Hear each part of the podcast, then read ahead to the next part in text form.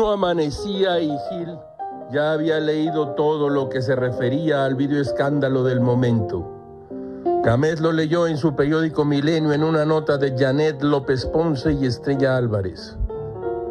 El primer golpe de los videoescándalos, episodio 2, fue contra el panismo al exhibir a los colaboradores de Francisco Domínguez y Jorge Luis Lavalle recibiendo 2.4 millones de pesos en efectivo de un presunto trabajador de Pemex, dice la nota.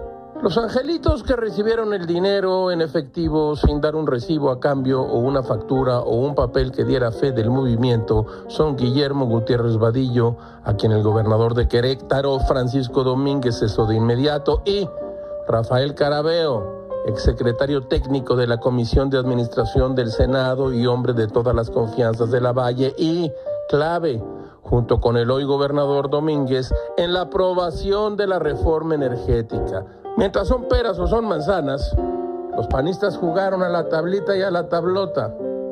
Sí, Gil ya sabe que las filtraciones pervierten el orden jurídico. También se sabe que el presidente suplanta cuando se le da la gana al fiscal carnalito. Será el sereno, pero si te graban entregando y recogiendo dos millones cuatrocientos mil pesos sin firmar ni una nota de la tintorería, ya te cargó el pintor.